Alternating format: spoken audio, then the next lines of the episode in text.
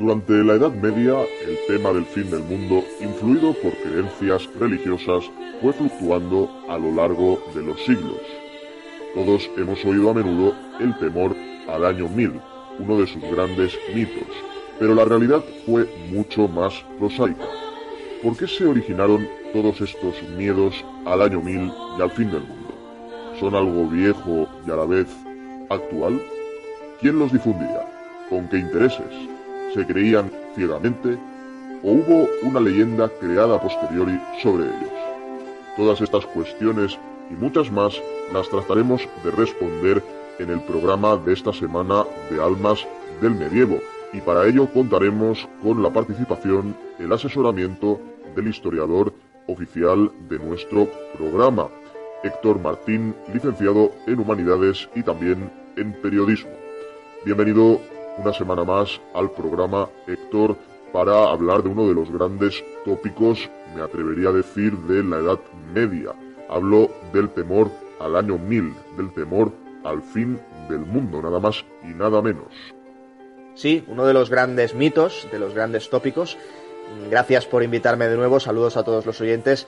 Y hay que decir que estos mitos, estos miedos, en parte son leyenda, en parte son verdad. Hubo, como siempre, pues una literatura, una mm, especie de corriente que siempre apuntó a que en la Edad Media se había producido en el año 1000 ese miedo, ese terror, ese pavor al cambio de época, al fin del mundo, pero pasa como con el efecto 2000, ¿no? Como por ejemplo con el calendario maya del año 2012. Son fenómenos que se reproducen de forma constante a lo largo de la historia, que siempre son profecías que fallan y que unas veces pues normalmente se ligan a acontecimientos como la llegada de un planeta, ¿no? como Nibiru o como por ejemplo la caída de un asteroide como Apophis que va a destruir la vida en la Tierra y en la Edad Media, pues esto iba ligado a la religión, a las profecías eh, cristianas, como veremos luego, y el punto más eh, importante era la creencia teológica. Hoy en día todos estos eh, creyentes del fin del mundo normalmente se arriman a la ciencia o a la pseudociencia para sustentar sus creencias. El ejemplo más claro es el cambio climático. Yo no me canso de repetirlo, pero el cambio climático es una gran mentira y en el fondo no deja de ser una especie de discurso de mesianismo, de apocalíptica mentalidad del fin del mundo, con la que nos quieren dibujar una completa distorsión de la realidad. Para ellos el clima se está dañando de una forma irreparable y mañana, ya mismo, en el último minuto, mañana se termina el planeta. Nos cargamos el planeta, ¿no? Pero ya, o sea, es inmediato.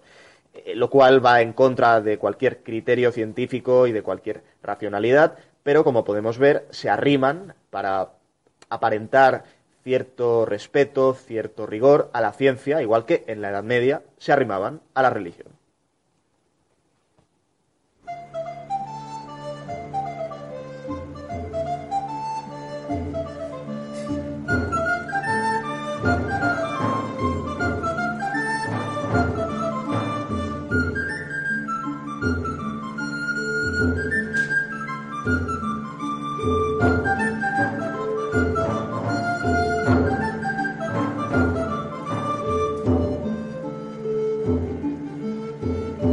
Pues con el programa de hoy, Héctor, hablando del año 1000.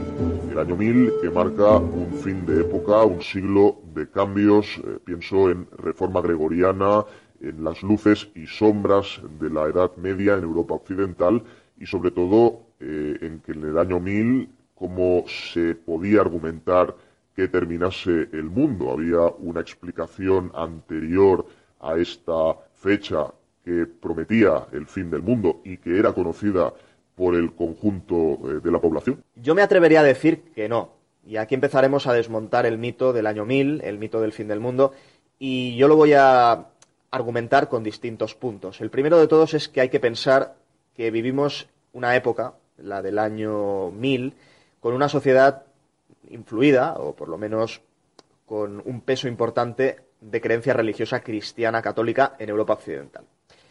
Eso significa que los creadores de opinión, que los grandes religiosos, que los grandes teólogos creen en los discursos del Apocalipsis de San Juan en la sociedad cristiana. Y ellos los difunden.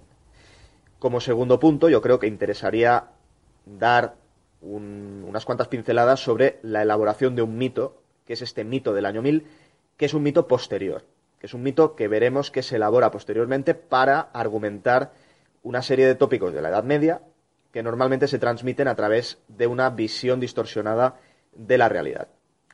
El tercer punto es la ignorancia. Hay que entender que en ese momento la mayoría, el 98-99% de la población europea era analfabeta total. Y por lo tanto aquí debemos preguntarnos cómo pueden eh, darnos testimonio del mito o cómo lo pueden poner por escrito o registrarlo, cuando la mayoría de ellos no pueden. Por lo tanto, preguntémonos quién pone por escrito este mito, quién da cuenta de lo que ha visto y quién lo transmite. Lo cual nos lleva a la Iglesia Católica, que es la institución que en ese momento monopoliza el saber, monopoliza la lectura y monopoliza la escritura.